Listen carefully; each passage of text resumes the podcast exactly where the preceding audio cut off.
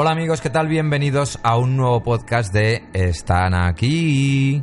En el anterior podcast estuvimos hablando con Andrea, que es la chica de México, que está ya en nivel, iba a decir 2, pero creo que nivel 4 de, de ver a los muertos y nos ha estado contando un montón de cosas. Nos ha, bueno, hemos vivido con ella un momento donde ha visto directamente en el momento, en vivo, a un muerto y le ha empezado a preguntar.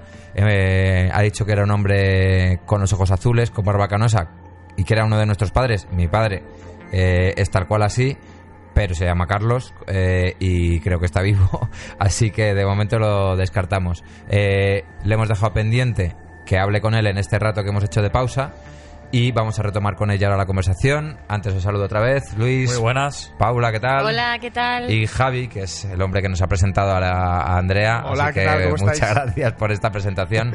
y nada, le damos, ¿no? ¿Alguien quiere decir algo en concreto? Eh, al lío. Al lío, Al ¿no? lío, al Vamos a por Andrea, que es maravilloso y lo hemos flipado muchísimo todo el rato. Vamos allá. Bueno, Pues qué ondita, ¿cómo está? hola. ¿Qué tal, me oyes? Sí, Sí, ¿qué tal? ¿Cómo, cómo ha ido la cosa en este ratito? pues ya tranquilo aquí todo, creo. Creo Sí. que ustedes son los de la conexión. o sea, que se- eh, no has vuelto a hablar con él, no sabes nada más de él. No, no se ve ya nada, no se escucha nada. Lo único raro es que mi hermano se estaba durmiendo allá arriba eh, y dice que ya se va a trabajar y quiso abrir la puerta y no podía y no podía hasta que la jaló fuerte. Fue todo. Vale, vale, pues ahí, ahí queda la cosa. Bueno, eh, Andrea, seguimos con tus historias eh, que son tremendas. Mm, Vamos a empezar fuerte en este podcast. ¿Qué es lo más fuerte que tú has visto? Bueno, pues lo más fuerte que he visto para mí ha sido, pues yo le llamo un demonio. Este, estar yo eh, en la casa, eh, la casa donde estaba yo en ese momento es una casa antigua con más de 100 años. Entonces, eh, me acuerdo que llegué, no había nadie, me metí, eh, estaba yo sentada, mi mamá tiene ahí un escritorio, cuando de repente se va la luz y dije, bueno, pues normal, se fue la luz, ¿no? Eh, empieza a llover así con truenos, relámpagos y todo lo que se puedan imaginar. Y dije, bueno, pues hay que esperar a que regrese la luz. Empezó a oscurecer, eran como las seis, siete de la tarde, no recuerdo bien. Y dije, bueno, le voy a hablar a mi mamá para decirle pues, que está lloviendo muy fuerte y que venga por mí, ¿no? Eh, la verdad, soy enemiga de la oscuridad y pues de estar sola. Entonces, eh, le quise marcar a mi mamá del celular y pues no había línea. Dije, bueno, voy a agarrar el teléfono fijo para marcarle.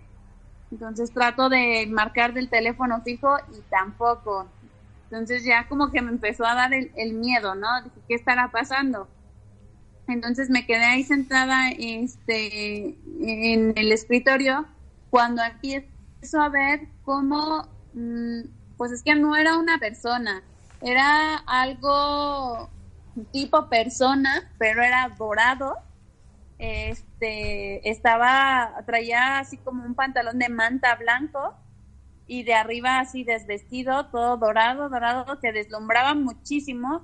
Y recuerdo que era ah, calvo, pelón, y solo traía eh, en la frente un cuerno. Entonces cuando yo lo veo, dije, Dios mío, ¿qué es esto, no? Y yo le empiezo a decir, vete, ¿qué quieres? Vete, vete. Entonces sus ojos eran rojos, rojos, rojos, rojos y caminaba hacia mí. Entonces me acuerdo que esa vez yo me paré del asiento donde estaba y me acorralé en un balcón que tiene ahí la casa.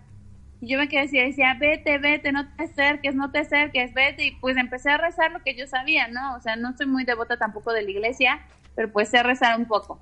Entonces empecé a rezar, a rezar y no, o sea, esta cosa se acercaba a mí, ¿no? Pues yo lo veía como un demonio porque los ojos muy rojos y pues brillaba muchísimo, o sea, deslumbraba. Entonces vi cómo empezó a caminar hacia mí, hacia mí, hacia mí, hacia mí. Y dije, pues, ¿qué me va a hacer, no? Yo, yo le gritaba vete, vete, vete, y pues rezaba lo, lo que podía, porque como que en el momento podía empezar yo un Padre Nuestro, pero no lo acababa, ¿no? O sea, empezaba Padre Nuestro y vete, vete, y Padre Nuestro y así, ¿no? Entonces, este, yo empecé a entrar pues ya con mucho miedo, mucho miedo, y en eso mi tía llega a la casa, abre la puerta, o sea, y la empuja, porque son portones grandes, ah, viejos. Cuando soy el ruido, la, esta cosa desaparece. Y hasta ahí. Y yo dije, pues, quién era, qué quería, porque no me contestaban nada, o sea, vete, vete, ¿qué quieres? Vete, no, o sea, nada más sus ojos enfocaban en mí y ni parpadeaban ni nada, o sea, nada más venía hacia mí, hacia mí, hacia mí. Es lo más fuerte que he pasado, creo. Madre mía, eh, perdona, a mí en la mitad de contarlo, eh, en el vídeo verás que me ha dado un poco la risa porque es tan increíble que, que no lo he podido evitar. Digo, por si luego lo ves, que no, que no te rayes. Que, porque es tremendo, o sea, eh, ¿esta es la única vez que has visto un demonio o, o te ha pasado más veces? No, yo es la única vez. ¿El cuerno que tiene en la cabeza que lo tiene en el centro? En el centro, sí, es como un cuerno de marfil, así pareciera, ¿no? Parecería un rinoceronte entonces, Ajá. un, un unicornio. Y toda la piel dorada, dices. Dorada, dorada así deslumbrante, ¿Tiene, súper brilloso. ¿Cola tenía o...? No, no le vi cola. Lo que sí recuerdo es que sus pies eran muy grandes, así como, pues como garras, no, no, no pies normales. Andrea, ¿y tú crees que era un demonio porque sentiste miedo porque era una figura que nunca habías visto y que no asociabas con nada que hubieras visto antes? ¿O porque tú al verle sentías maldad y sentías algo malo? Yo sentía miedo y sí sentía como que, pues, como que me quería comer, no sé, ¿no? O sea, porque su forma de verme era muy, muy fea, o sea, muy penetrante de, Ya. pues, no sé, de matarme, no sé, o sea, era lo que yo pensaba y sus ojos tan rojos, o sea, sí, daba muchísimo miedo, tipo, Claro. el demonio, no sé, pero yo podría decir que esto es un demonio, porque estaba horrible, la cara así, bueno, los ojos rojos y la cara así como muy, muy lisita, no sé. Yo creo que si le quito lo dorado y le quito el, el cuerno, este, igual y estaba guapo, ¿no? Pero ya así con lo dorado y el, el, el cuerno en medio, horrible, no. Pero no tiene colmillos Otra. ni, Eso nada. ha sido lo peor. ¿Perdón? No tiene colmillos ni nada así fuera de lo normal. Es decir, la cara es aspecto más animal, más humano. No, más humano, así una, una, ah, pues se veía como una piel lisita, como muy cuidada, ¿no? Tipo ¿Es dios guapo? griego, ¿no? sí, Me- dorada, o sea, dorada. griego, perdón, egipcio, ¿no? Como una figura... una ¿Es guapo o fuerte? Sí, así, guapo, fuerte, como muy marcado del cuerpo. Y luego has investigado, eh, por otro lado, si, si al- o sea, alguien ha visto algo parecido o hay registros de, de- de apariciones con una descripción similar o algo así. ¿O te dio tanto miedo que es algo que luego no has investigado nunca? Mira, eh, no he investigado, pero conozco una persona que ella me contaba que una gárgola abusaba de ella en la noche.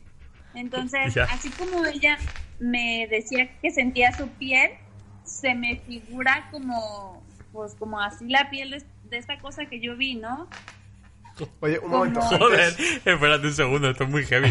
Nada. Una gárgula con una... antes de entrar en el tema de la gárgola, que, que desgraciadamente no quedó grabado eh, en el anterior programa, una pregunta. eh, y entramos en el tema de la gárgola, que era fascinante. Eh, la cara de este, de este demonio, si tuvieras que, asim- que mm, un poco eh, emparejarlo con alguna raza, eh, ¿sería parecido físicamente a más europeo, más sudamericano, más asiático, No. más... como yo creo que as- no, no, asiático no como africano así de esos disculpen así negros grandotes así Un así pero Un dorado o sea de raza negra así pero dorado dorado así y grande y musculoso o sea una persona que se la vive en el gimnasio digámoslo así Qué fuerte. Y iba, iba vestido. no solo solo traía eh, un pantalón Sí, ha dicho blanco. Como una Ah. toallita, Eh, en plan sauna. Como de Aladino, digamos, no sé. Madre mía, tremendo. Yo por- digo-. Oye, ahora sí, cuéntanos el tema de la gárgola, que, que es fascinante. Y, y una pena que no quedase el registro la vez pasada. Cuéntanos, ¿qué es eso de la gárgola? con mucho detalle, por favor. Lo de la gárgola nos explotó a todos. Bueno, pues les- no, Les no cuento, estoy preparado, eh, ¿eh? de cuando yo empiezo con todo eso, pues tenía un noviecito ahí ya de bastante tiempo, ¿no? Entonces un día llega y me dice, oye Andrea, dice, este, fíjate que a mi hermana cuenta que en la noche una gárgola abusa de ella, ¿no? Pues la verdad cuando a mí me contó, pues yo me reí, ¿no? ¿Cómo una gárgola va a abusar de ella? ¿Por qué se metió o qué, no? Claro, de a qué se ha, se ha drogado esta chica. Pues sí, o sea, en el momento fue lo que yo pensé. Claro. Y ya agarra y me dice, no, es que sí, dice, ella, ella relata que en la madrugada ella siente cómo sube su cama, o sea, va sintiendo el volumen, dice, pues se sube en ella para abusar de ella, dice, y ella hasta siente su piel como es escamosa, así como de cocodrilo, podría yo creer, dice, y abusa de ella. Entonces yo le dije, no, es que eso no está bien, o sea, pues algo le está haciendo o algo está haciendo ella para que pase esto. Pues total, que ya me tocó ir a platicar con ella. Le dije, oye, a ver, cuéntame cómo es eso de la gárgola, ¿no? Y ella me dice, no, sí, Andrea, dice, te lo juro por mi hija que en las noches una, una gárgola, dice, porque yo la, yo la siento, dice, y, la veo, ¿no? Una gárgola ahora sí como las que estaban ahí en este Notre Dame, ¿no? Mm. Este, dice, así se siente la piel eh, con escamas, se, se sube a mi cuerpo y abusa de mí. Y le dije, no, Pilar, eso no puede ser posible. Y me dice, sí, dice, es que así pasa, ¿no? Y agarré y le dije, bueno, vamos a hacer esto en la noche, que se quede tu hermano contigo y este, y pues a ver si él ve o algo, ¿no? Pues sí. Entonces esa noche se duerme el hermano con ella, pero resulta que al hermano le da el sueño muy pesado y no escucha nada. Entonces ella relata que vuelve la gárgola y que ella le gritaba, este, hermano, hermano, ayúdame, hermano, hermano, y pues el otro ni se movía, ¿no? Entonces al día siguiente, pues ya les pregunto, ¿cómo les fue? Dice, no, pues él me comenta, es que a mí me dio un sueño tan pesado que yo no escuché nada. Y ya a ella le digo, ¿qué pasó? ¿Cómo te fue? Dice, no, pues lo mismo, o sea, aunque él estaba aquí a un lado, volvió a abusar de mí, ¿no? O sea, ella decía que la tocaba, la acariciaba, le tocaba todo el cuerpo, ¿no? Pero no la dejó embarazada en ningún momento, ¿no? No, no. Tuvo gargolitas. Hombre, es que eso ya habría sido lo, lo suyo, la verdad. Y ella eh, No, no. le dolía mucho. Sí, ella quejaba porque decía que hasta la dejaba rasguñada. ¿Y tú, tú viste esos eh, rasguños? En la siguiente noche, pues yo le dije, no, Pilar, háblale fuerte, que se vaya, hay que hacer algo, ¿no? Entonces, eh, yo ese día entré a su casa, pues eché agua bendita, eh, recé un poco pues, de lo que sé y le dije, pues vas a ver que esta noche vas a descansar. Le digo, ahora que tu hermano se quede en la habitación de un lado, que esté despierto y pues escucha algo, pues ya tú, este, pues le gritas, ¿no? Pues sí, llegó la noche, Pilar se vuelve a dormir y este, y pues lo mismo, otra vez la gárgola, pero esta, esta ocasión agarra y este la gárgola abusa de ella y todo, pero Pilar se para en cuanto ella ah, pues ve que la gárgola ya se fue y se ve al espejo. Y lo que ve en el espejo es que del lado izquierdo, en el pecho, tiene una ancla dibujada como un tatuaje. Entonces baja corriendo a decirle a su mamá, mira mamá, mira lo que tengo aquí, ¿no? Y su mamá le empieza a regañar porque pues, ¿no? ¿Por qué me- no me dijiste? Y le empieza a regañar y le dice, no, me lo dejó la gárgola. Y le dice la mamá, no, Pilar, ¿por qué te tatuaste? ¿Por qué te tatuaste? Y ella dice, no, ve, me lo dejó la gárgola. Entonces lo empiezan a ver y era, pues ellas relatan que un dibujo muy, este, muy bien hecho, ¿no? O sea, sí parecía un tatuaje. Entonces se mete ella a bañar y ¡pum! desaparece el tatuaje y a partir de ese día la deja de molestar. Algo- mm, Entonces, eso es la historia de la gárgola. Tremenda, ¿eh? La historia de la gárgola es alucinante. el sí. Es que es, es que ni el Es mejor flipante. guionista eh, tiene una idea así, es, es alucinante que además la puedas contar con tanto detalle. El significado del, del ancla, ¿habéis un poco pensado que puede ser? Si algo simbólico como que está enganchado a... como que ella estaba enganchada a la gárgola o, o una especie de anclaje de alguna manera. O, o por qué un ancla y no otra cosa. La verdad lo desconozco, ¿eh? Yo solo, pues ahora sí fue lo que ellas vieron en el momento y desapareció y de ahí fue que no la volví a molestar. Hasta hace como una semana logré hablar otra vez con ella después de, hace, bueno, muchos años ya. Y me dice, es que otra vez escucho ruidos en mi casa. Dice, vele echar agua bendita. Y dije, "Ah, no vaya a ser que me la traiga. Yo le digo, mejor resale tú y si te siguen molestando ya voy yo. Digo, ya estoy más avanzada como para meterme con esas cosas y me da miedo. Oye, una pregunta. Eh, ¿Alguna vez te has enfrentado a algo en el que tú en el que tú hayas sabido que ibas a ser incapaz de afrontarlo y has tenido que pedir ayuda de alguien con, con el don más desarrollado que tú? No sé si me explico con la pregunta.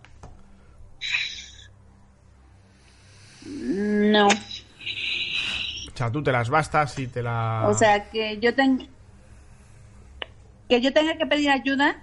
Sí, a alguien con el don más desarrollado que tú o con más experiencia para que te ayude a ayudar a, a alguien que has dicho, mira, yo me veo incapaz de hacer esto, necesito ayuda de alguien más experto que yo.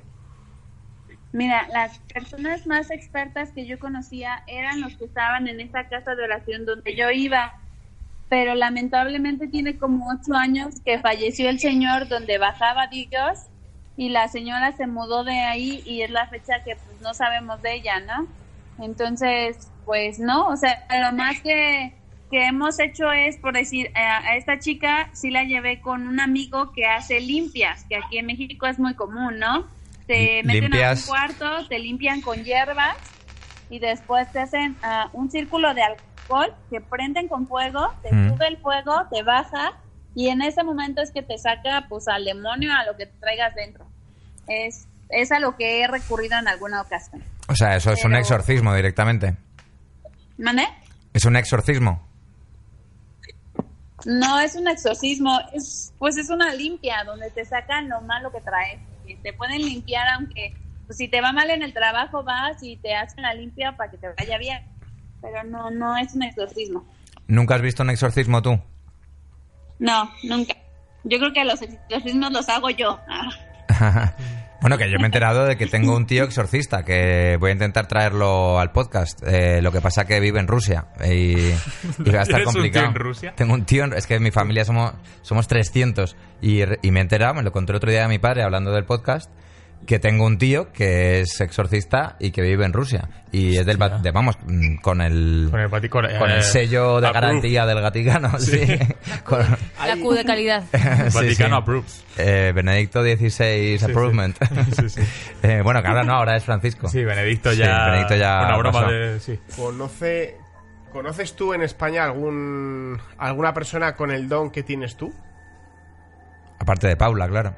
Aparte de Paula, sí, sí. ¿Conozco en dónde? En, en- en España, en Madrid. En el Ay, no que escuché la pregunta. En el tiempo que estuviste No, viviendo no en Madrid. ¿coincidiste con alguien que identificases con esos guiños que hablabas antes? No, con nadie. Y ¿Es posible que en, que en México, que estáis como más familiarizados con el tema de la muerte, incluso la celebráis de una manera bastante más festiva que aquí en España, se sea más capaz de, de sentir lo que tú sientes que en España? No, yo creo que si es como dicen que Dios nos da un don a cada uno, pues yo creo que en todos lados ha de haber alguien igual, ¿no? Y pues poco a poco, ahora que yo he hablado más de este tema, pues ya me encuentro que a la compañera de trabajo, que ya me platican que fulanito conoce a un amigo que también ve cosas pero que no sabe qué hacer, cosas así, ¿no? Pero con más avanzado, no, no he encontrado a nadie todavía. Y mm, hablando del tema de los muertos en México, que es así tan festivo y tan tradicional, eh, recuerdo que cuando hablé con tel- por teléfono contigo, y también en el anterior podcast nos contaste, eh, que tú habías vivido eh, en un sueño mm, básicamente como lo que ocurre en Coco, lo que se ve en la película Coco, que, que el niño cruza un puente y, y ve a los muertos y va entrando en el mundo de los muertos. ¿Tú esto lo has, lo has vivido tal cual? Sí, yo lo viví una vez, eh, pues no sé la verdad qué hora era, pero pues yo estaba según durmiendo. Y yo iba así caminando, eh, era un camino que del lado, del lado, de los dos lados tenía arbustos y yo iba caminando, caminando, caminando. Y de repente me encontraba con mi tío, que es el que les conté en el podcast anterior, que ya falleció, y me decía, ¿qué haces aquí? Tú no debes de estar aquí, regrésate. Y yo le decía, quiero ver a mi abuelito, quiero ver a mi abuelito. Mi abuelito para mí fue una parte muy importante en mi vida porque pues de chiquita siempre anduvimos con él, nos llevaba de vacaciones y así, entonces pues era como un segundo papá para nosotros, ¿no? Entonces yo le decía, quiero ver a mi abuelito, quiero ver a mi abuelito y me decía, no, regrésate. Y yo seguía caminando y yo veía pues a lo lado así muchas, mucha gente, ¿no? Me acuerdo que me topaba con la Virgen María y yo le decía, ella me decía lo mismo, no debes de estar aquí, regrésate, regrésate, no puedes estar aquí. Y yo le contestaba lo mismo, quiero ver a mi abuelito, quiero ver a mi abuelito. Me decía, regrésate. Y yo seguía caminando, o sea, ellos me, me hacían la seña que regresara, pero yo seguía caminando, ¿no? Entonces ya más adelante me topo con mi abuelo y hijo, una sensación padrísima porque pude darle ese abrazo que nos dábamos en vida y él me dijo, no puedes estar aquí, regrésate. Le dije, sí, ya me regreso tranquila, ya te vi. Entonces eh, me acuerdo pues que regresaba y en ese momento desperté. Pero, o sea, la sensación a mi abuelita así, gordito, pachoncito, el abrazo que nos dábamos, la verdad que no la cambio nada, ¿eh? Pero, o sea, tú estás durmiendo, pero tú lo has sentido como si estuvieras despierta, ¿no? Y, Exactamente. y has dicho que, que viste a la Virgen. Sí. ¿Y viste a, vi. viste a Dios? No, yo siento que Dios estaba más adelante de mi abuelito. O sea, que yo creo que si yo llegaba a ese punto, yo creo que me moría o no sé. Pero todos me, me decían con mucha insistencia que me regresara. Wow. Eso fue Y, lo que me pasó. ¿Y a los muertos en, así en, esta, en este sueño los ves con carne o como en la película Coco que salen con esqueleto? No, yo sí lo- los veo con carne. Sí. Con carne así y como les comentaba, como transparentes. Hmm. O sea, no, no, no como yo veo a una persona normal. Eh, Eso sí, y- Andrea, sí. ¿a ti te consta que, que el ser humano se reencarne en, en otras vidas o en otros cuerpos? Híjole, pues como que tengo mis dudas. No, yo, yo no creo, quién sabe, no, no, eso sí de otra, otra vida de que, o sea, que ya pasamos una vida o que vamos para otra vida, no, no me consta. No, no podría decirte sí, no, no, no he tenido nada de esas experiencias. Bueno, la siguiente pregunta era un poco más rizada, era si alguna, si, si la respuesta era sí, si alguna vez te habías encontrado con una persona viva y con su anterior vida en, en espíritu, al, al mismo tiempo, en el, en el mismo plano de realidad. Pero bueno, Miren, eh, lo que una vez me pasó fue que una tía me, me habló para decirme que en su casa espantaban. Y ándale, Andrea, ven. Y pues yo le daba la vuelta, ¿no? Porque decía, ya que voy a jalarme a otra persona, ¿no? Porque luego te los traes, o sea, si estaban en una casa, ya el otro día viven contigo, ¿no? Entonces, ese día yo fui, eh, era como las 8 de la noche, llegamos a su casa y pues ya le dije, ¿cómo es? Me dice, es que es un señor trajeado, todos los días pasa por aquí a la misma hora. Dije, qué raro, ¿no? Pues yo empecé a buscarlo y ya lo encontré en el cuarto de servicio. Pues ya le dije, pues, ¿qué haces? Y me volteé a ver así como que, pues, ¿me puedes ver o qué, no? Y me dice, pues estoy en mi casa. Le dije, no, pues es que esta ya no es tu casa. Me dijo, sí, esa señora se ha metido en mi casa. Y yo así de, pues si el muerto eres tú, ¿no? El muerto eres tú. este, A mí no me jodas. El muerto eres tú. Era No nos Bruce Willis. confundamos. Eres Bruce Willis, te tienes que ir de aquí. Y ya le digo, no, pues es que tú ya estás muerto, o sea, tú ya no vives aquí. Y me dice, es que ¿dónde está mi familia? Pues no, tu familia ya no está aquí, ya solo estás tú, pero estás muerto. ¿Qué te hace falta para descansar, no? Entonces me dice, no me dejan entrar a mi casa. Y le digo, yo te voy a meter a tu casa, pero dime qué necesitas para descansar. Y me dice, entrar a mi casa, quiero entrar a mi casa. Entonces me acuerdo que ese día, pues ya, le dije, vente, vamos a entrar a la casa, era un cuarto de servicio aparte de la casa, ¿no? Entonces ya llegamos a la casa, entramos y empieza como a recorrer pues, los cuartos de su casa. ¿Y cuál va siendo la sorpresa? Que cuando llegamos al cuarto principal que usaban mis tíos, bueno, que actualmente usan todavía, se topa con su papá y su papá, pues un señor muerto también, pero como de otra época, o sea, era así todavía como de esos ferrocarrileros que traen este pantalones de mezclilla, sombrero de, de teja y así, ¿no? Entonces se ponen a platicar y mi mamá me dice, ¿qué pasa? ¿No? Porque pues yo así me quedé viendo y pues yo no escuchaba lo que hablaban y mi mamá dice, ¿por qué ya no hablas? ¿No? Y me dice, ¿qué pasa? Y le digo, pues ya se encontró a su papá y están platicando, ¿no? y ya mi mamá tremendo. dice, o sea, también hay otro muerto y le dije, pues sí, acá, acá había otro, ¿no? Qué fuerte. Entonces, total, que ya terminan de platicar y les digo, pues ya es hora de que yo les dé la luz, porque pues ya no pueden estar aquí, ya se encontraron, pues ya se pueden ir juntos, ¿no?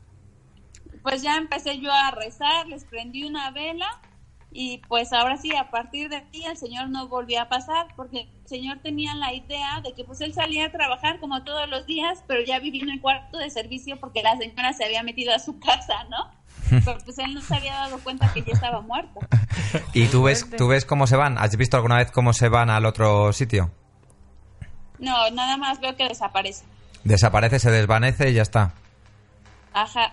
Así como, como en Ghost que van a hacer, en Ghost salía que, que se iba como el alma hacia arriba, hacia una luz.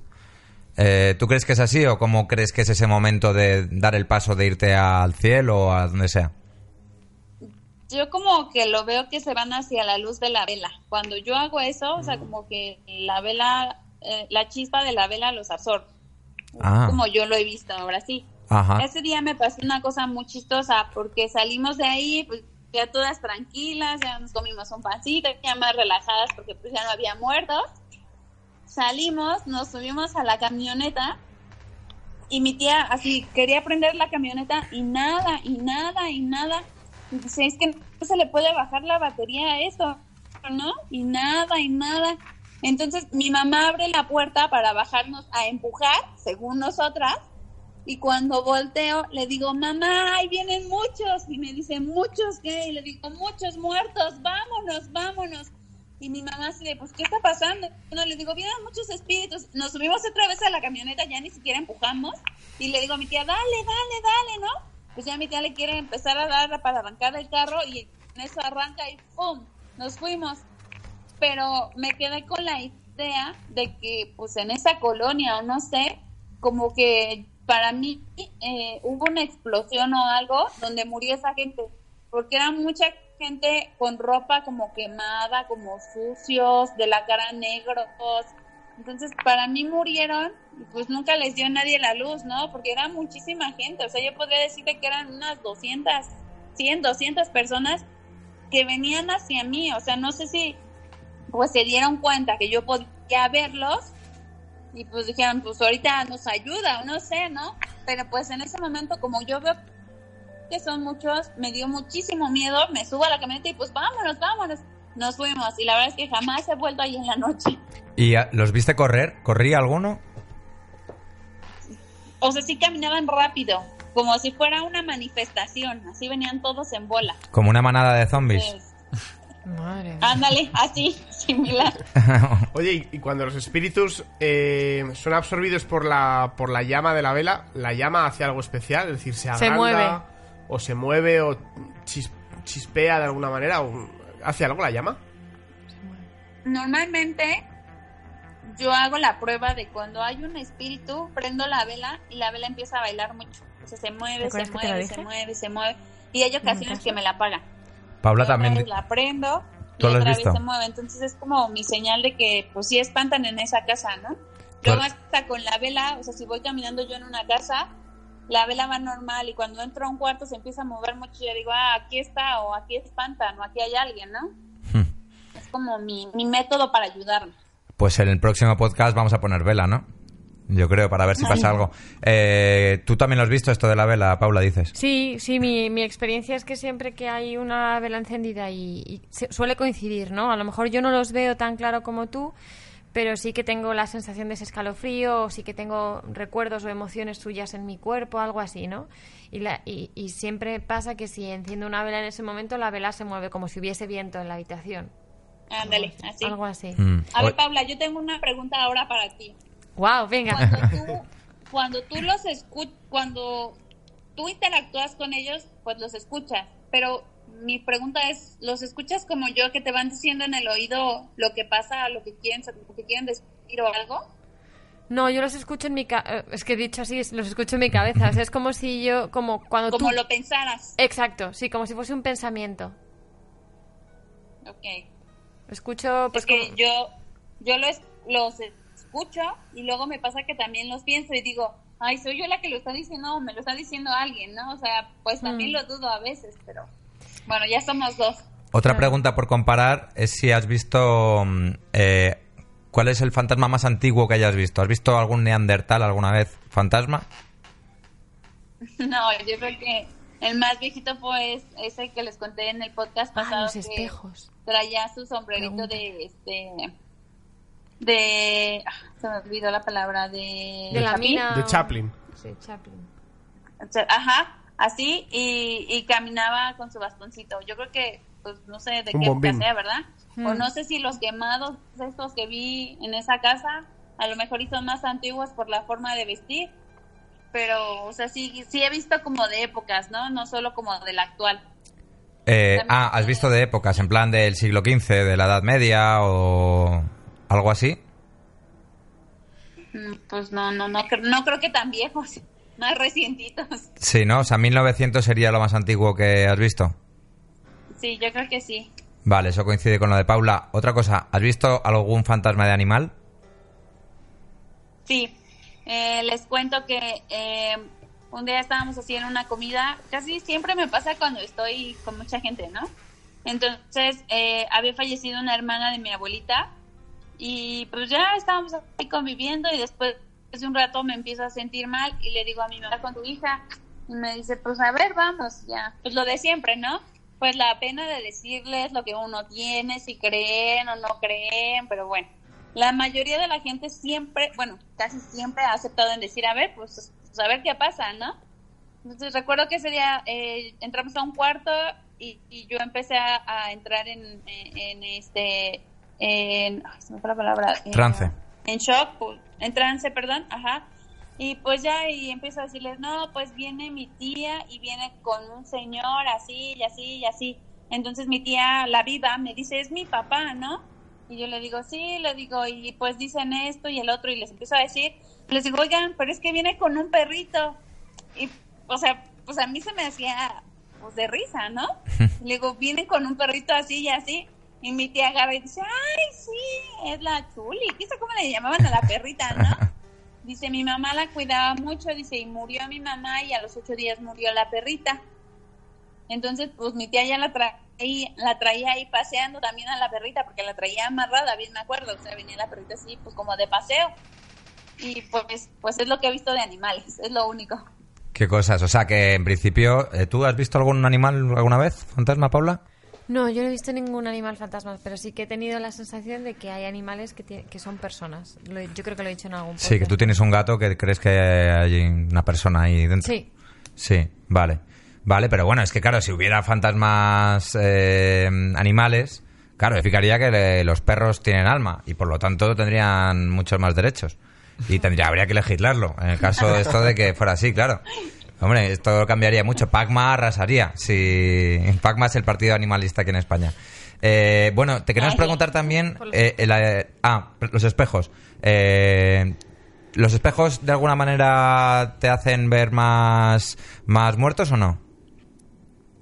No me hacen ver más muertos, pero me conectan con ellos. claro. Ah, o sea, Eh, cuando yo fui con esta persona, bueno, la, la persona que me, que me guió, me dijo, nunca duermas de frente a un espejo ni, en- ni tengas un espejo encima de tu cama.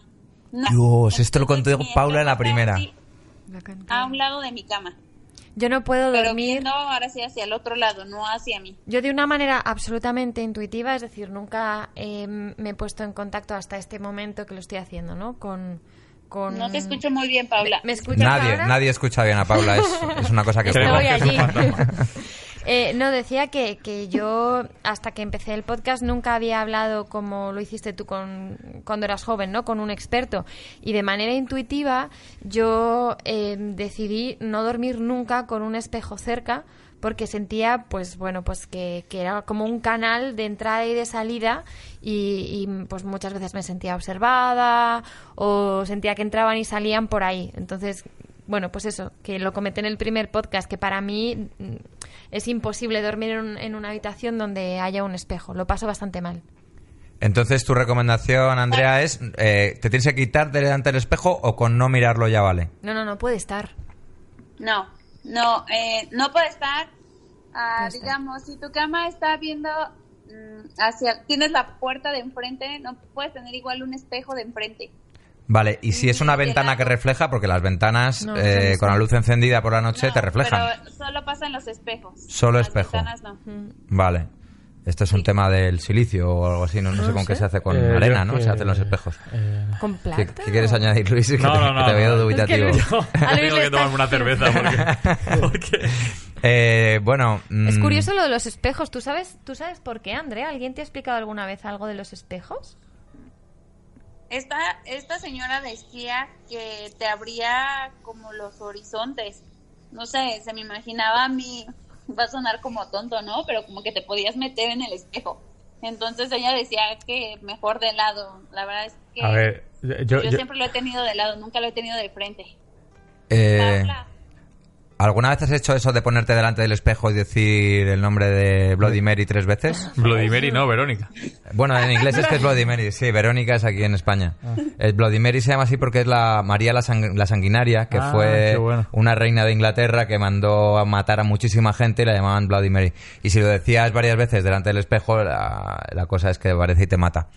Que, Sí, no que aquí la llamamos Verónica, no sé por qué. Bueno, no sé si se refiere a la... a- es que el otro día me gustó mucho que pasé por una calle que se llama Verónica Ah, sí. y aparece una especie de santa, una virgen, con el pañuelo de... con un pañuelo, sacándolo y con, y con la cara de Jesús puesta, de Jesucristo. Y entonces dije, date un momento porque lo está cogiendo de una manera que me recuerda a los toreros.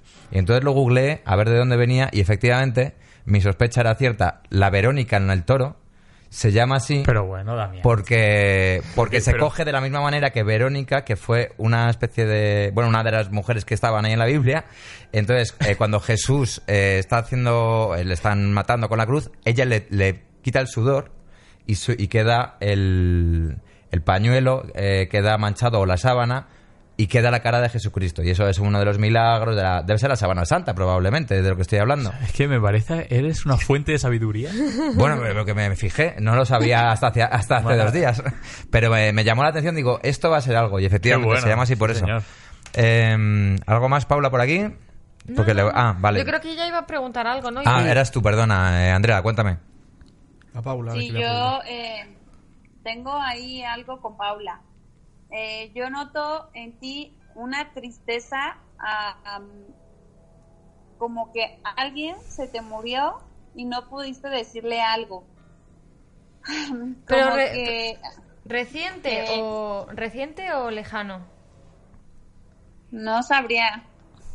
Pero yo en ti, cada podcast que veo, o sea, híjole, me dan unas ganas de tenerte cerca para pues ayudarte, ¿no? Porque sí te noto así ah, que vas cargando esa tristeza porque no sé si se te murió alguna pareja, si se te murió tu papá, algún tío, es hombre, eso sí estoy consciente que es hombre, pero ah, o sea, veo tu cara y veo tu tristeza.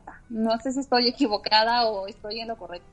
No, no se, me no se ha muerto nadie de mi familia, pero eh, esa, o sea, mm, es algo que me han dicho más personas con este don. No, no sabría eh, decirlo. O sea, luego yo tengo una teoría mm, pero no la voy a contar eh, en el podcast. Luego sí que te la cuento y tiene que ver con algo que, pasó en un momento determinado y que yo descubrí. Pero no es alguien de mi familia de ahora. Ya, bueno. Ya te conté. Pero duda. de la persona que estás hablando tenía los ojos azules y barba. Mm, no. No, vale, o sea, no sería el No, no es el hombre que ella ha visto. que Es ya ha visto en el anterior visto. podcast. Andrea, Mande. Mande, mande.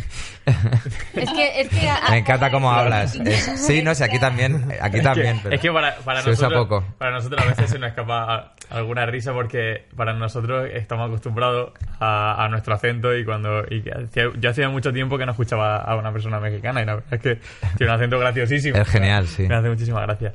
Oye, una, una pregunta. Eh, en, en Damián, ¿qué ves? Oye, a mí no me metas en las ¿Ves- movidas. ¿Ves algo especial en Damián? Como diga que no. A mí no me metas. No. ¿No? No, no veo nada. ¿Ves? A mí no me va a meter en esto porque me verdad maja. es que sí tengo así como ganas de ver a, a cada uno en persona, pues para ver más allá, ¿no? Eh, tengo, ay, tengo algo que para mí es difícil ver a la gente a los ojos, porque Porque ves porque más de lo que en otros sus ven. ojos veo más allá de lo que yo quisiera ver. Hostia. Entonces, para mí es muy difícil una entrevista de trabajo donde alguien quiere que lo veas a los ojos y tú no quieres porque dices, pues madre mía, ¿qué voy a ver, no? Entonces, híjole, cuando yo logro conectar con alguien a los ojos, es porque ya voy a ver algo de él, porque necesita ayuda, porque le está yendo mal en el trabajo, no sé, o sea, porque tengo que hacer una misión con esa persona. Entonces, pues igual ya cuando nos veamos en per- persona a ver qué, qué encuentro en cada uno. Eh, Andrea, eh, tú, y, que tú y yo sí que nos hemos visto y, y durante muchos meses. Y además tú y yo teníamos una, una conexión especial porque desde el primer momento nos llevamos muy bien. Eh, ¿Tú has visto en mi mirada algo eh, de esto que estás diciendo? Híjole, Javi, contigo fue fue raro porque cuando llegué yo ahí al hotel, pues yo creo que era mi primer día en España. Entonces llego y lo veo y la, impre- la primera impresión dije, qué tipo tan pesado.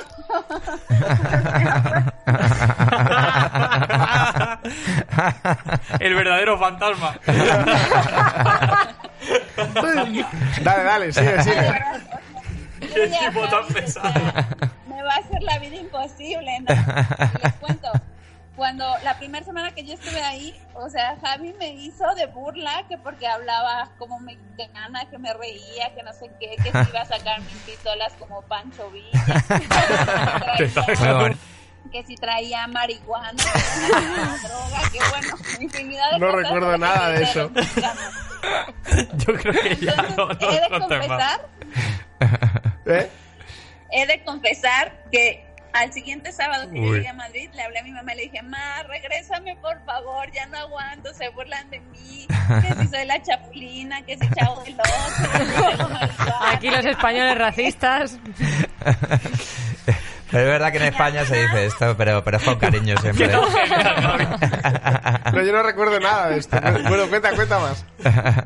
Y al final, eh, pues, pues te doy las gracias, Javi, porque pues hoy estoy aquí con ustedes, ¿no? O sea, fuiste la conexión Mm. pues yo creo que nos llevamos tan bien que el destino tenía programado esto, ¿no? Entonces, pues me quedo con la idea de que no eres el tipo pesado. Se ha convertido en un momento bonito. Oye. Fantástico. Había un giro precioso. Yo creo que podríamos cerrar con aquello que nos contaste de, de que un día bajas al salón y te encuentras con una sorpresa, que también la grabamos en el anterior podcast, no, no lo hemos podido emitir y nos gustó muchísimo esa historia. Bueno, pues les cuento. Eh, cuando yo empiezo con todo esto, eh, los días de muertos aquí en México, que es eh, desde 31 de octubre 1, 2, eh, son días difíciles para mí. O sea, de verdad no duermo, escucho cosas, pues ir al panteón ya ves a un fantasmita ahí corriendo entre todos, o así cosas, ¿no? Como, como, o sea, que vas a... El panteón es un sitio donde vais a velar a los muertos, entiendo, ¿no? Ajá. No, es Y- un cementerio. Ah, es un cementerio, vale. Vale, vale. Ajá. Y ahí ves Entonces- fantasmas corriendo directamente. Sí. Pues ahí están, claro. Entonces, Día de Muertos. eh, Bueno, pues salimos de dudas con mi pregunta de que era si los fantasmas pueden correr, que, que a esto... Todo lo tuyo. Hombre, a mí me interesa el dato eh, mucho, porque esto, claro, ah, vamos averiguando cosas. Pueden De correr. hecho, Importante. hay unas olimpiadas de fantasmas. Es importante Sí. explicar a la gente que yo creo que no Uy, sabe. Si te contara que aquí en México hay un panteón donde sale una bailarina a bailar en las noches, o sea, ¿Y qué, qué tipo de qué tipo de baile? Perdona, reggaetón, baile clásico. el perro intenso. ¿no? Perro intenso. No, no, no, eso es como, como danzón, como Dan- o sea, bueno, es, es una historia que cuentan de un panteón aquí a la vuelta de mi casa, Sí. que, que la bailarina sale y se pone a bailar. En ese panteón está, están enterrados como las personas más significativas de aquí del estado donde yo vivo. Mm. Entonces cuentan que se pone a bailar que con el que fue gobernador, con el que fue presidente municipal, con, o sea, con gente pues de altura, ¿no? Mm. Bueno, e- ese es un pequeño comercial, pero les comentaba. Eh, ese día estaba yo durmiendo cuando empiezo a escuchar música y yo dije, ¿dónde hay fiesta que no me invitaron? Perdona, ¿qué, qué tipo de música? Perdona. ¿Qué tipo de Era música? Lo que en México conocemos como cumbias. Una cumbia. No sé si tengan Sí. como idea de qué música es. Una Sí. música animada de baile, ¿no? De baile latino. Eh, Déjenme ver Sí. si puedo reproducirles un poco nada más para que escuchen. Ah, vale, nos va a poner cumbia. Ah, muy bien, sí, porque yo no tengo muy claro qué es la cumbia. Sé que es tin, tito, tito, tito, tinton, tin, tito, tito, tito, tinton. Es Eso así, es. ¿no? Yo la asociada a Colombia. sí, No, toda mexicana. Sudamérica, ¿no? Hay cumbia mexicana, claro. Sí. Es importante, Vale. mientras lo busca, yo quiero aclarar que igual hay gente que nos escucha que no lo sabe, que el Día de Muertos en México es una fiesta muy importante porque en México se celebra. Yo es que estuve viviendo en México un tiempo, eh, en Monterrey. Y tuve la oportunidad de vivir el Día de Muertos mm, realmente como, como es allí, ¿no? Y, y es muy parecido a lo que sale en la película de Coco. O sea, realmente en México hay culto a la Santa Muerte y, y- y el Día de Muertos, pues bueno, se, se celebra. eh, pues digamos que se, se construye como un altar con flores y con, con fotografías y con objetos de las personas fallecidas de la familia, eh, con, con comida también. Es como una especie de ofrenda altar a las personas amadas, ¿no? Y es un, es un, son unos días en los que se vive con mucha emotividad eh, la unión de la familia que ya no está en vida. Y es algo que se celebra mucho en el país, mucho más que, que aquí en España. Para que la gente lo. Vale, sepa. ya todo el mundo está. Momento informado. cultural. Momento cultural. Y, eh, vale, y entonces tú oyes cumbia abajo y baja las escaleras. Puedes reproducir. Empiezo a escuchar la música Sí. y dije, bueno, pues ¿quién está ahí? Es- está cargando mi teléfono. Es que te- estoy desde el otro teléfono, pero agarro uno o agarro el otro. Entonces empiezo a escuchar yo la música y dije, pues, ¿qué está pasando, no? Y se escuchaba clarito en mi casa. Entonces empiezo yo a bajar a las escaleras y me topo con una fiesta en mi casa de muertos. Eh, eh, en el sillón, ahorita justo estoy sentada yo en ese sillón, veo a, a un chico, mm, pues no más de 18 años, moviéndole al estéreo, subiéndole y bajándole y ahí haciéndole a cuento, ¿no? Moviéndole al Entonces, eh. Entonces, Es tremendo. Su cara tuvo ¿qué que ser un poema. pasando, no? claro. ¿De quién es la fiesta o qué? Claro, claro. Lo- Ya cuando, cuando escucho, pues, bueno, más bien cuando veo, pues era gente muerta, ¿no? O sea, yo en el momento no identifiqué a nadie del miedo, o sea, solo me asomé, vi pues así las transparencias de los muertos y dije, sí, son muertos, ¿no? Y me subí corriendo. Me acuerdo que me acurruqué en la cama y ahí me quedé. Yo creo que ya como a las 4 de la tarde, de la, de la mañana, perdón, ya era todo tranquilidad. Ya se había acabado la fiesta, ya se habían regresado, ya no estaban aquí. Y, y estaba- es. estaban, ba- estaban bailando, disfrutando de, de la fiesta, ¿no? Sí, estaban aquí haciendo su, su fiesta pues, como si fuera gente viva, ¿no? Qué bueno. Igual. Qué fuerte es, es tremendo. Eh, oye, eh, Andrea, para ti, al sentir esto, ¿tú tienes alguna duda de que, de que lo que ves es real o te queda una duda de a lo mejor sale todo de mi cabeza? No, ya a estas alturas ya no me queda duda que sale de mi cabeza, ¿no? Eh, me he dado cuenta de muchas cosas este, que no sabía y que el muerto le dice a la gente. Mm. Este, co- eh, pues no sé, o sea, he hablado con gente que no conocía, gente que ni de mi familia es. Y bueno, no, no, no sale de... España, ¿verdad? En algún momento me dijiste que quizá en Navidad vinieras. Sí, yo, yo espero que para Navidad, a más tarde. Mm. Sería estupendo. Y una cosa, si vinieras, eh, ¿lo podríamos hacer en directo y probarlo de verdad in situ? ¿El qué? El, el hecho de que hables con una persona muerta... Bueno, pero si hay algún muerto, claro, si no... Claro, no, por eso pregunto si se puede, o sea, tú puedes decir, pues voy a hablar con tu abuelo y hablar con mi abuelo, por ejemplo. Si tu abuelo está así, si no, no. No lo claro. sé. O sea, ya- Exactamente. Claro. Si tu abuelo está... Eso si es me como si encuentro en tú- una casa embrujada, con gusto les ayudo. Es como si yo llamo a tu casa y te digo, oye, ¿puedo hablar con tu madre? Pues me dices, pues no está. Pues es igual. Ya, pero es eso, o sea, si, quiero decir, si yo quisiera hablar con un familiar, ¿cómo, cómo es el proceso? Yo voy a una persona como tú y no hay, no se hace así. ¿Cómo, cómo es el proceso? Es que no Es todos solo los- si pasa. sí, claro, no todos los muertos están disponibles. Hablando así en plata. Sí. Exactamente, yo lo intento y si él quiere, con gusto. Ajá. ¿Y tú cómo haces? Dices, estás aquí, mm, Pepito, y él te dice si sí o si no. O Pues si te dice que no- Si te dice que no, dices, sí que estás. Algo está pasando. pero- o no te contesta y ya está. A veces es como más fácil ir a un lugar donde estuvo, porque es más probable que yo lo encuentre, ¿no? A que si voy, a que por si si tú vienes y yo le empiezo a hablar, pues igual Claro. si él quiere, pues como si tú- rápido. yo quiero hablar con Pero tu, si no me si puede yo quiero hablar con tu madre, trabajo. llamo a la casa de tu madre. No, llamo a tu Mm. casa. Esto estaba diciendo que, que es como que nos imaginemos que son personas físicas. O sea, si yo quiero hablar con alguien en concreto, tengo que llamar a su casa. No tengo que llamar a casa de su hijo, ni a casa de su padre, ni a casa de su amigo. O sea, eh, no- ni todas las almas están aquí, ni, ni todas tienen la energía suficiente como para poder manifestarse. Bueno, bueno, Vale, que lo y, intentaremos. eh, Paula, para ti, y acuérdate de hablar al micro, por favor, Ay, que eres un desastre.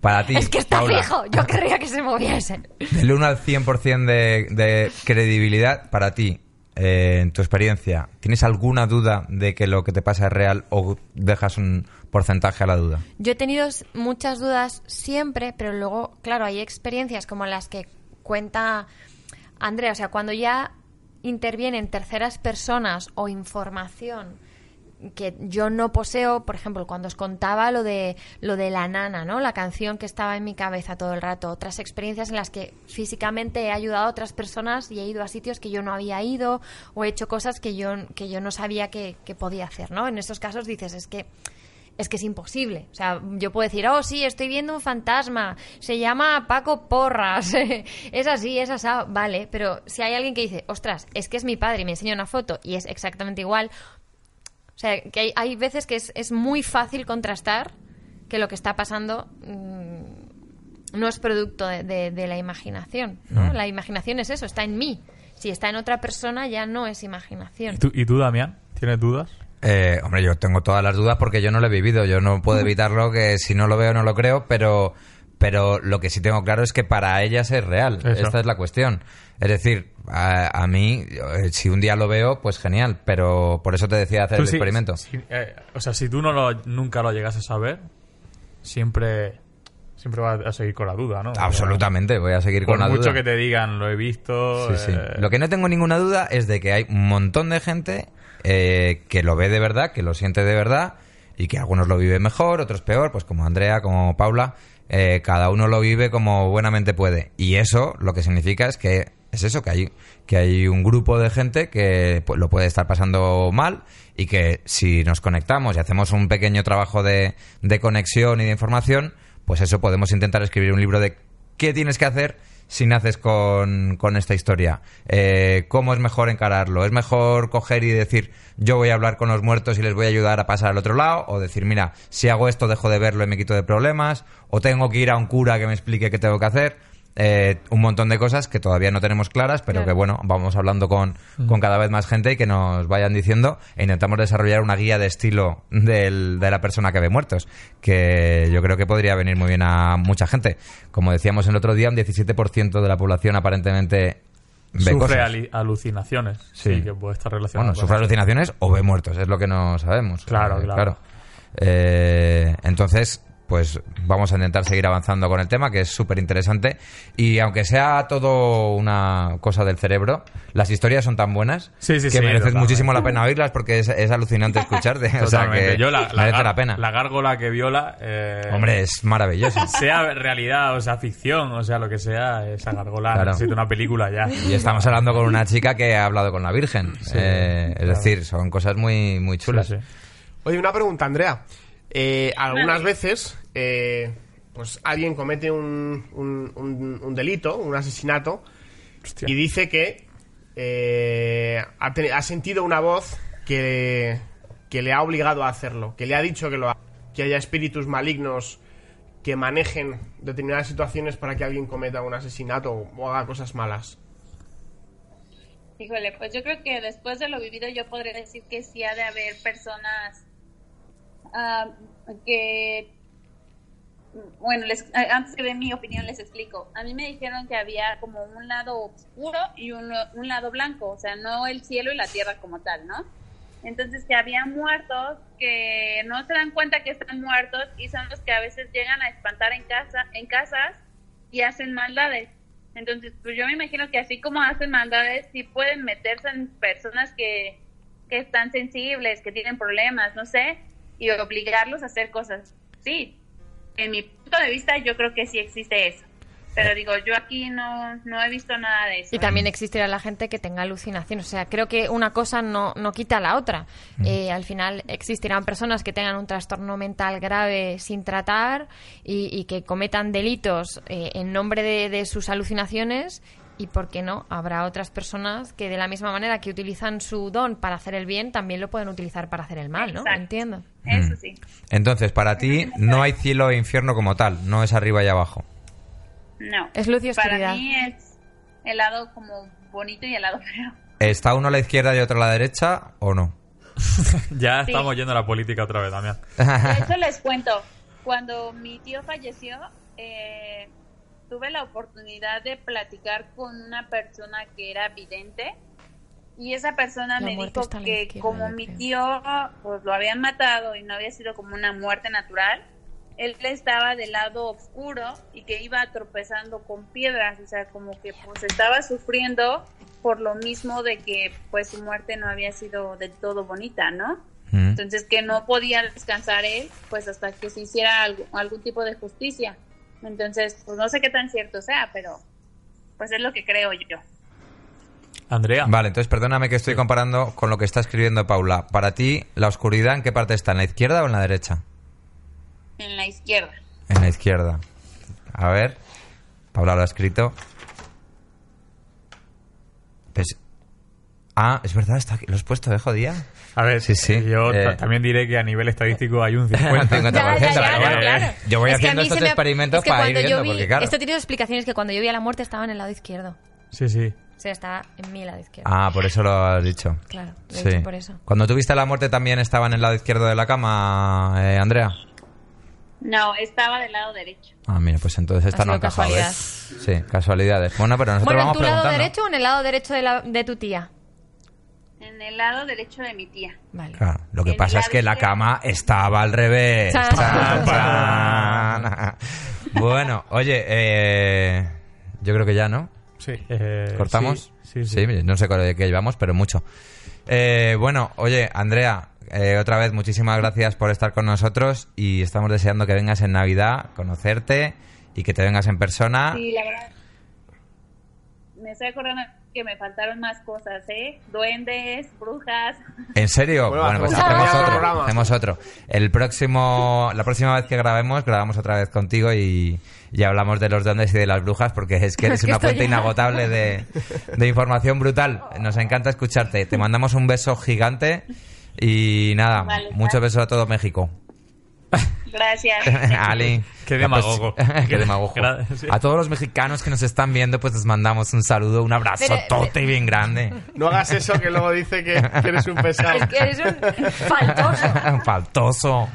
Bueno, muchísimos besos, Andrea. Hablamos. Adiós. Adiós. Adiós, Andrea, un beso. Bye. Chao, chao. Uy, la he cortado un poco así de mala manera. Espero que no me pase nada. Ya. Mira que lo estaba pensando, digo, es, es raro que no se esté cayendo Ha esto. sonado en la cabeza de Paula. Se ha caído la muñeca. Pues que no ha esta, sido Damián, ha sido el espíritu. esta muñeca que había comprado yo en Praga, que me, me gustó mucho, justo al lado del cementerio judío. Damián, explícanos en qué momento Como Damián ves, está un poco vieja, como puedes ver. comprar esto. A la Virgen María degollada, hecha muñeca. No es la Virgen, es... Es esta Verónica. eh, debe ser Verónica. Esta me lo compré en Praga en un viaje que, que hice con, el, con la universidad y vendían muchas marionetas y la más Pero- chula era pero esta de largo. perdona, o sea, eh, eh, no sé, o sea, una persona joven, eh, no sé, Es que todas las demás eran cutres, mental. tío. una persona joven sana. eh, Es que las demás no molaban. Esta tiene rollo. Esta es como No, la. no, tiene todo el rollo junto. o sea, tiene todo Eh, el rollo. es como la, me- como la novia cadáver, un poco. ¿Y tú tenías gusto por la marioneta? Eh, no, a mí las marionetas ¿No? me parecen una puta mierda. pues claro que me gustan, soy marionetista. Por eso te digo que eso antes No, de pero- serlo ya, ya ibas a por esto. Eh, no, quiero decir, no, no, no tenía gusto por ellas. Yo lo hice porque no quería salir en la tele, no porque, porque me gustan las marionetas. Bueno, pues nada, nos quedamos con, con esto. Con nuestra y, amiga Vero. Y bueno, Eh, bueno, pues nada, aquí os la presento a, a Veroniquita. Que nada, Está que es- caliente la hija que- puta, ¿eh? ¿En serio? Coño, es verdad. A ver. Qué rayada. Bueno, Aquí, arriba, sobre todo por la espalda. Está, está caliente. Sí, es verdad, está calentita. Bueno, que cortamos. el- Luis, ¿qué opinas? ¿Está caliente? Esta, esta parece que sale de un microondas. Además que te mira está con esta caliente. cara y ¿qué le vas a decir? Pero no hay ningún, no hay ningún foco que le No, no, esté... no, es raro, sí. Está- está Bueno, pues la muñeca Esperemos. se ha puesto caliente. Esperemos que no Eh, esté poseída porque me la quiero llevar a casa otra vez. Aunque está un poco rota, pero me la voy a llevar.